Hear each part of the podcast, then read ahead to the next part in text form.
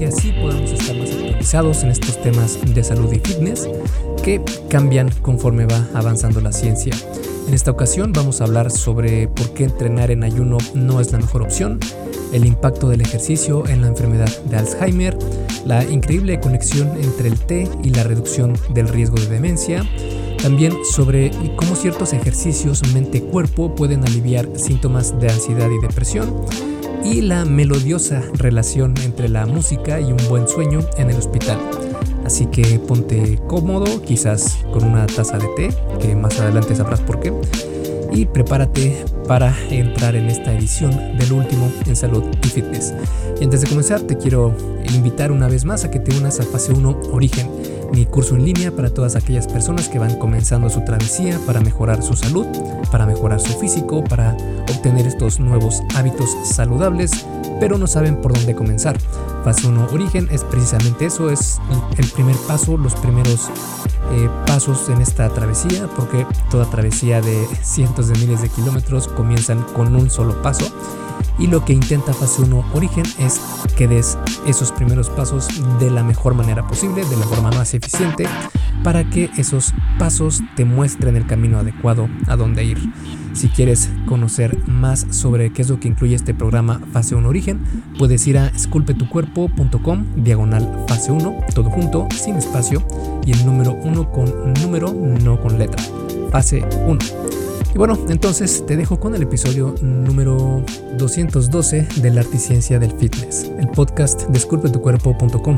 Yo soy Mike García y te veo en dos segundos.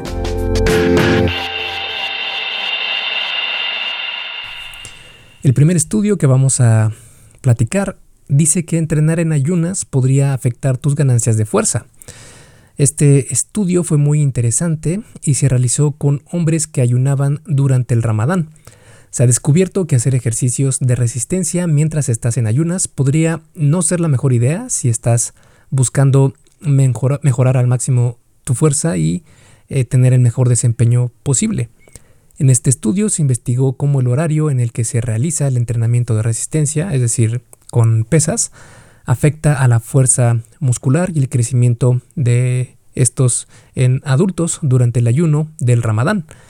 Entre las cosas que se midieron estuvieron el tamaño de áreas específicas de los cuádriceps, que es el músculo frontal de tus muslos, y los bíceps a través de ultrasonidos la masa corporal magra y el porcentaje de grasa corporal a partir de mediciones de pliegues cutáneos y la máxima repetición en ejercicios como sentadillas, prensa en banco y peso muerto. También se tomó en cuenta cuánto esfuerzo sentían que estaban haciendo durante los ejercicios y la calidad de su sueño.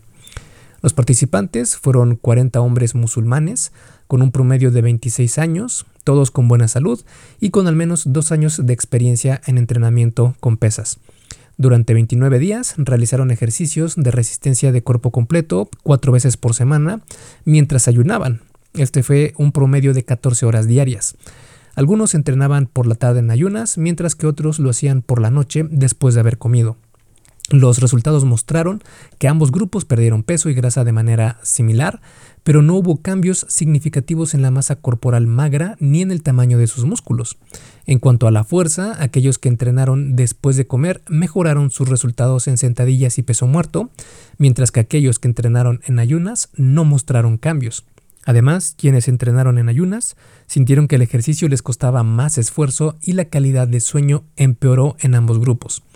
El ayuno durante el ramadán es una tradición religiosa en la que se prohíbe comer, beber y otras actividades desde el amanecer hasta el atardecer durante unos 28 a 30 días.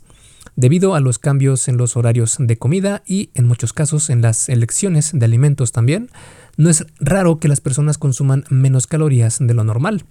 De hecho, es común que las personas pierdan peso, reduzcan su porcentaje de grasa corporal y mejoren algunos factores de riesgo cardiometabólicos durante este proceso. En este estudio, la pérdida de peso y de grasa fue similar a lo que otros estudios han reportado anteriormente. Estos cambios en el cuerpo podrían explicar por qué no se vieron grandes ganancias musculares, ya que se sabe que un déficit de energía puede ayudar, o bueno, mejor dicho, puede afectar a la capacidad del cuerpo para construir masa muscular. Así que En resumen, si estás pensando en maximizar tus ganancias de fuerza, entrenar en ayunas podría no ser la mejor estrategia.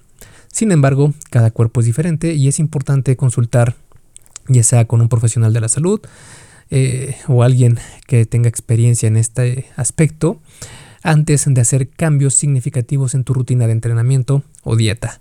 Dicho esto, sí que hay varias investigaciones más. De hecho, tengo un artículo en esculpetucuerpo.com. Puedes buscar eh, Esculpe tu cuerpo y buscas por qué entrenar, por qué eh, estar en déficit dificulta el crecimiento muscular. Algo parecido y te va a aparecer un artículo donde explico también el por qué eh, existen mecanismos en el cuerpo humano que hacen que sea hasta cierto punto incoherente el querer ganar masa muscular cuando no se tiene la energía adecuada.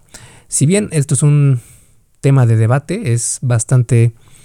Eh, se pueden argumentar de los dos lados, tanto de un lado que dice que sí se puede ganar masa muscular y otro que dice que no.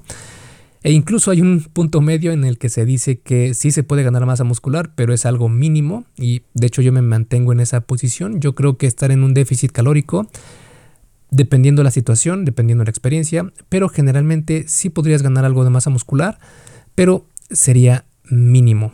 Es decir, es mucho más efectivo estar en una etapa de volumen donde tienes toda esta energía, todos estos nutrientes listos para que sean utilizados para después de entrenar. Una vez que ya el estímulo se ha enviado, entonces entra la parte de reparación de esta musculatura y de es supercompensación para que puedas crecer muscularmente. Pero si no hay esa segunda parte, que es la parte de la nutrición, de los bloques constructivos de masa muscular, va a ser muy difícil que puedas aumentar tu musculatura. Pero dicho esto, sí que se puede, pero definitivamente no es la mejor decisión, no es la forma más eficiente.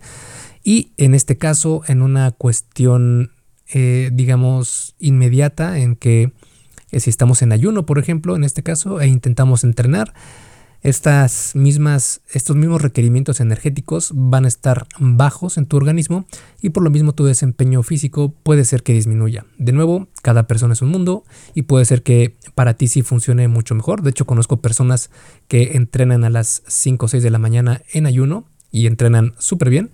Y esto es algo eh, también que influye en la constancia que tengas. Es decir, tu cuerpo es sumamente adaptable y si para ti despertarte a las 5 de la mañana es algo ya normal y entrenar en ayunas es algo ya normal, tu cuerpo de alguna manera se adapta a eso y está preparado para ejercer el mejor desempeño posible a esa hora del día en las circunstancias en las que esté. Dicho esto, si comparamos dos programas de entrenamiento, uno que hace lo mismo en ayunas y otro que hace lo mismo bien alimentado, estoy casi seguro que la persona que esté mejor alimentada, eh, al menos ese día o unas horas antes, podrá ejercer más fuerza. Entonces, la, la moraleja aquí es pruébalo, pero la mayor evidencia que hemos encontrado a día de hoy menciona que sí, es mejor no entrenar con ayuno. El siguiente estudio habla sobre la magia del ejercicio en el Alzheimer. ¿Sabías que el ejercicio no solo es bueno para esos músculos que tanto eh, nos gusta presumir, sino también para ese músculo detrás de tus ojos? Bueno, en realidad el cerebro no es un músculo, pero sabes a qué me refiero. En una reciente revisión de estudios parece que el ejercicio físico tiene un impacto significativo en la función cognitiva, especialmente en adultos con la enfermedad de Alzheimer.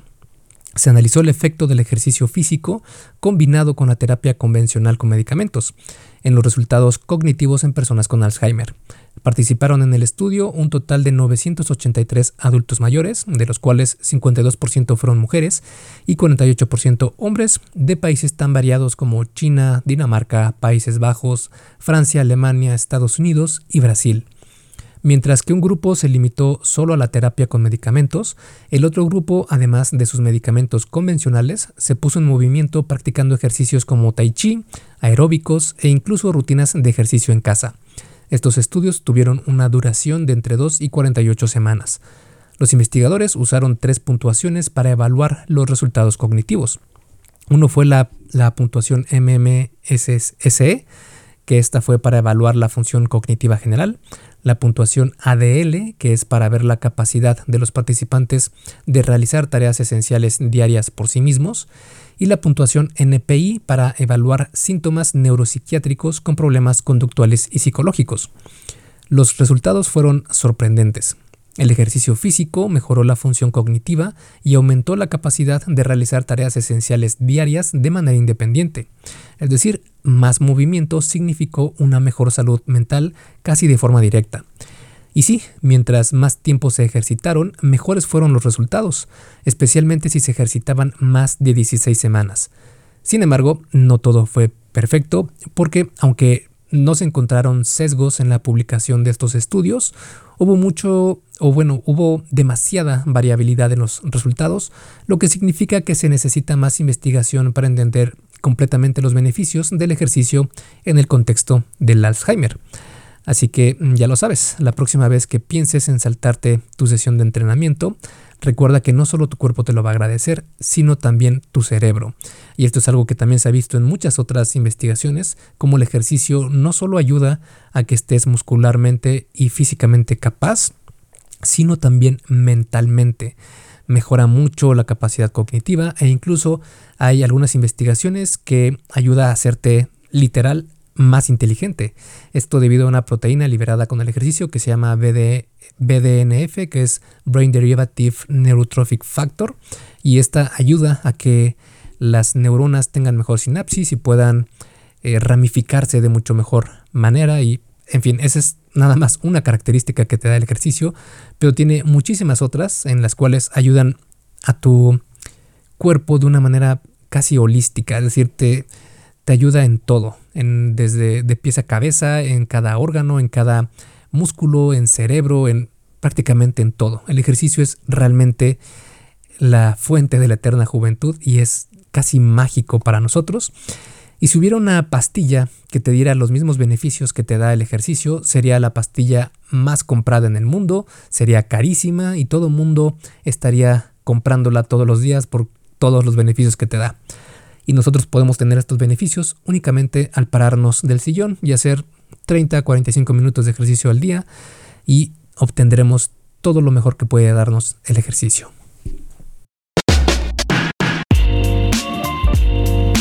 Rápidamente, antes de seguir con el episodio, ¿me harías un favor? Si te está gustando lo que estás escuchando en este podcast, ¿puedes compartirlo en tus redes sociales? Basta con que tomes una captura de pantalla o te tomes una foto y compartas la publicación en Facebook, Instagram o en cualquier otra red social mencionando el podcast El Arte y Ciencia del Fitness.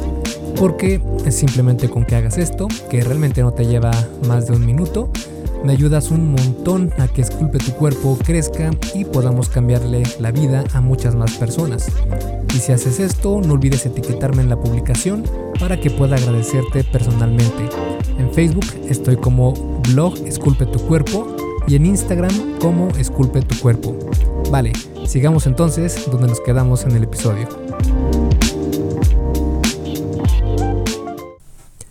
El siguiente estudio habla sobre el vínculo entre el té y el riesgo de demencia. Si eres amante del té, entonces te traigo una noticia que te alegrará el día. Resulta que ese té que tanto disfrutas podría estar haciéndote un bien mayor del que te imaginas. Así es, recientes investigaciones sugieren que el té podría ser un aliado en la lucha contra la demencia. En un estudio reciente se decidió analizar si había alguna relación entre beber té y el riesgo de desarrollar demencia. Se analizaron datos de nada más y nada menos que 410.951 personas con edades entre 38 y más de 75 años. Durante el periodo de seguimiento, 7.382 de estos individuos desarrollaron síntomas de demencia. La metodología no se quedó atrás. Los investigadores tomaron siete estudios previos y los analizaron juntos. Eh, también un proceso este es un proceso llamado metaanálisis, donde toman estudios para hacer un estudio de estudios. Y estas investigaciones provenían de diferentes partes del mundo, incluyendo Japón, Reino Unido, China, Finlandia y Alemania, y abarcaron desde 5 hasta 21 años de seguimiento. Y aquí viene la parte emocionante. En comparación con las personas que no bebían té, aquellos que sí lo hacen mostraron un riesgo 29% menor de desarrollar demencia, incluso se vio una disminución del 12 y 25% en el riesgo de enfermedad de Alzheimer y demencia vascular respectivamente. Esto es en realidad impresionante. En estudios donde la mayoría de los participantes bebían té todos los días, el riesgo de demencia también se redujo en un 21%, mientras que en los estudios donde no todos los participantes eran bebedores diarios, el riesgo se redujo en un impresionante 40%. Ahora, antes de que salgas corriendo a prepararte otra taza de té, hay algunos puntos que considerar.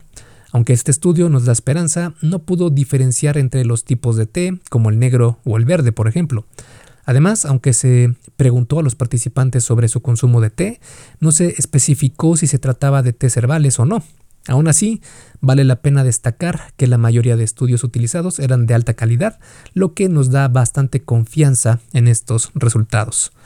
Entonces, la próxima vez que te prepares una taza de tu té favorito, piensa que además de disfrutar de su sabor, podrías estar cuidando tu memoria.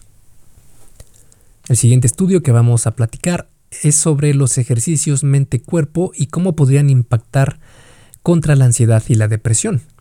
Se llevó a cabo esta investigación con un montón de datos, hablamos de 1.420 adultos, para entender mejor el impacto de los ejercicios mente-cuerpo sobre los síntomas de ansiedad y depresión. Pero, ¿qué son exactamente estos ejercicios mente-cuerpo? Pues imagínate prácticas como el yoga, el tai chi, el qigong. De los eh, estos eh, ejercicios son estos que te piden que mientras estés realizando alguna actividad, que tengas esta práctica de mindfulness, de estar en el presente, de estar relajándote y de conectar los movimientos que haces de tu cuerpo con la mente. De los 22 ensayos que revisaron, 16 se centraron en el yoga, 4 en el tai chi y 2 en el Gong. Pero espera, de estos ensayos, solo dos estudiaron el yoga en personas con trastornos de ansiedad y los otros 20 examinaron cómo estas prácticas afectaban a personas con síntomas de depresión. Para hacerlo más interesante, compararon estos ejercicios con otros tratamientos, como la medicación, la terapia psicológica, el ejercicio aeróbico, entre otros. Estos ensayos duraron, duraron entre 3 a 12 semanas. Y los resultados mostraron que para aquellos con trastornos de ansiedad, practicar yoga parecía disminuir los síntomas de ansiedad en cierta medida. Suena bastante prometedor, pero hay una pequeña letra chica porque la certeza, de, la evidencia en esta investigación fue muy baja. ¿Qué significa esto? Bueno, que aunque los resultados sugieren que el yoga podría ser útil, aún no hay una certeza total sobre su efectividad en estos casos, así que si bien no está de más probar una buena sesión de estiramientos y meditación, recuerda siempre que cada persona es un mundo y para algunas personas puede que sí funcione y para otras no. Pero si contrastamos esta investigación con, otras, con otros estudios realizados, también podemos ir deduciendo que sí, la mayoría de literatura nos indica que estos ejercicios mente-músculo, especialmente la meditación o el yoga, por ejemplo, que es una mezcla de movimiento físico con meditación, ayuda bastante a reducir los niveles de depresión y ansiedad. Entonces, de nuevo, mientras sea actividad física realizada de manera natural, es muy buena idea probarla. Todo lo que puedas probar de actividad física está increíble, está genial, es lo mejor que puedes hacer. Y quédate con aquellas que realmente ames hacer, que sientas que te ayudan muchísimo y eso será un gran paso hacia adelante para mejorar tu salud y bienestar. El último estudio que vamos a platicar en esta ocasión habla sobre la música y su capacidad para ayudarte a dormir, especialmente en aquellos ambientes eh, hospitalarios. Para aquellos que han tenido que pasar una noche o varias en algún hospital y saben lo complicado que puede ser dormir con todas esas luces, pitidos y actividad constante, bueno, resulta que la música suave puede ser la solución a esos problemas de sueño. ¿Te imaginas tú en esa camilla de hospital con tus audífonos y sumergiéndote en una melodía tranquila que te envuelve hasta llevarte por uno de esos sueños muy placenteros? pues parece que no es solo algo que se puede eh, hipotetizar, sino que en realidad sí es un factor que influye muchísimo para ayudarte a dormir. Estudios recientes analizaron a 726 participantes con edades entre 46 y 74 años, todos hospitalizados por diversas razones, y se dieron a la tarea de descubrir si la música realmente hacía alguna diferencia en la calidad de su sueño. De los 10 ensayos que llevaron a cabo, en 7 de ellos los participantes escucharon 30 minutos de música suave antes de acostarse. Ahora, la parte interesante, los resultados fueron bastante sorprendentes. Escuchar música mejoró significativamente la calidad del sueño de los participantes y no importó mucho si escuchaban música durante 30 minutos o un poco más, entre 45 y 52 minutos. Además, aquellos que estaban en el hospital por cirugías cardíacas experimentaron mayores beneficios. Unos pocos estudios incluso mostraron resultados más detallados. Por ejemplo, los pacientes con problemas cardíacos durmieron más tiempo y uno de los estudios mostró que los participantes tuvieron más sueño profundo y menos sueño ligero. Aunque no hubo cambios significativos en el tiempo total de sueño promedio, la eficiencia del sueño, el tiempo que tardan en quedarse dormidos o en el sueño más ligero. Dicho esto, no todo es color de rosa porque hubo un pequeño detalle no se pudo hacer un estudio ciego, es decir, que los participantes no supieran si estaban siendo tratados o no, porque muchas veces el efecto placebo suele influir muchísimo en estos resultados. Y esto no se pudo dar así, el estudio ciego, porque obviamente cada persona sabría si estaba escuchando música o no, entonces era imposible de realizar un estudio ciego. Así que eh, si alguna vez te encuentras en un hospital y el sueño se te dificulta, quizás sea el momento de pedirle a alguien que te pase algunos audífonos para que puedas relajarte, escuchar música y probar por ti mismo si esto funciona para ti, porque también aquí hay que tomarlo con un grano de sal, porque a mí me pasa que eh, si escucho música, suelo concentrarme más en la música que en otra cosa y esto hace que no pueda dormir, porque ya lo he probado en distintas ocasiones, a menos que sea un tipo de música muy específica, como por ejemplo de esta lo-fi que se conoce, que son como beats y están repitiéndose y no tienes que poner mucha atención a la música, o bien música clásica, que en este, a menos en mi caso, eh, me suele costar un poco más conciliar el sueño con esta música porque como me gusta muchísimo la música, suelo concentrarme en los sonidos de los instrumentos y esto hace que, no sé, que me despierte más. Entonces, para mí no suele, no suele funcionar bien este tipo de música para relajarme, pero sí con otra, como te comentaba, la lo-fi.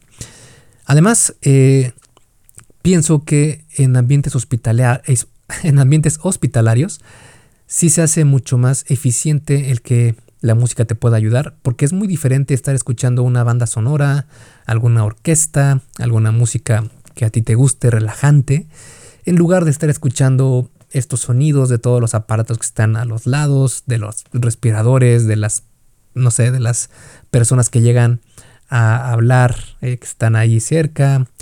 No sé, se me hace un ambiente mucho más estresante y que eso podría dificultar muchísimo más tu experiencia a la hora de dormir comparado con estar escuchando música sin que escuches todo lo demás, especialmente si utilizas estos audífonos de reducción de ruido, que no escuchas nada de lo que está pasando fuera de ahí.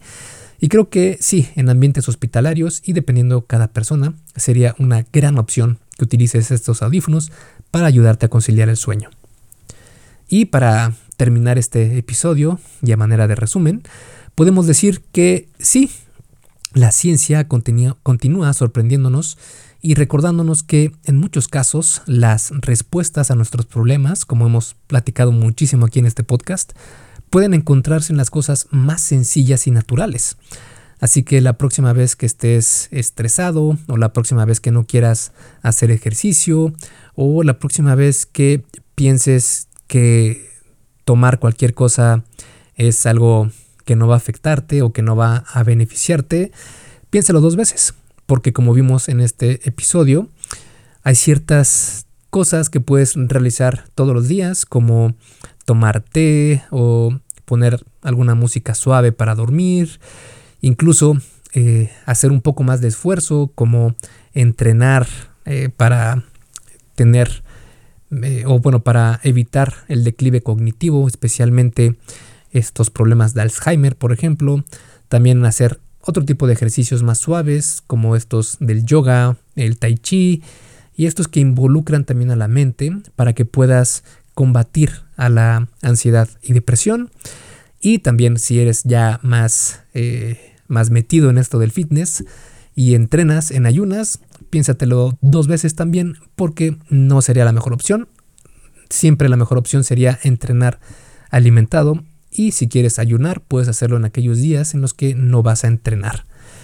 Esculpe tu vida, comienza con tu cuerpo. Hasta aquí el episodio del podcast de hoy. ¿Te gustó? Si es así, déjame una calificación y tu opinión en Apple Podcast o en la plataforma que me escuches. Es muy sencillo y no te lleva mucho tiempo. Con esto me ayudas a que el podcast suba en el posicionamiento y así podamos llegar a más personas.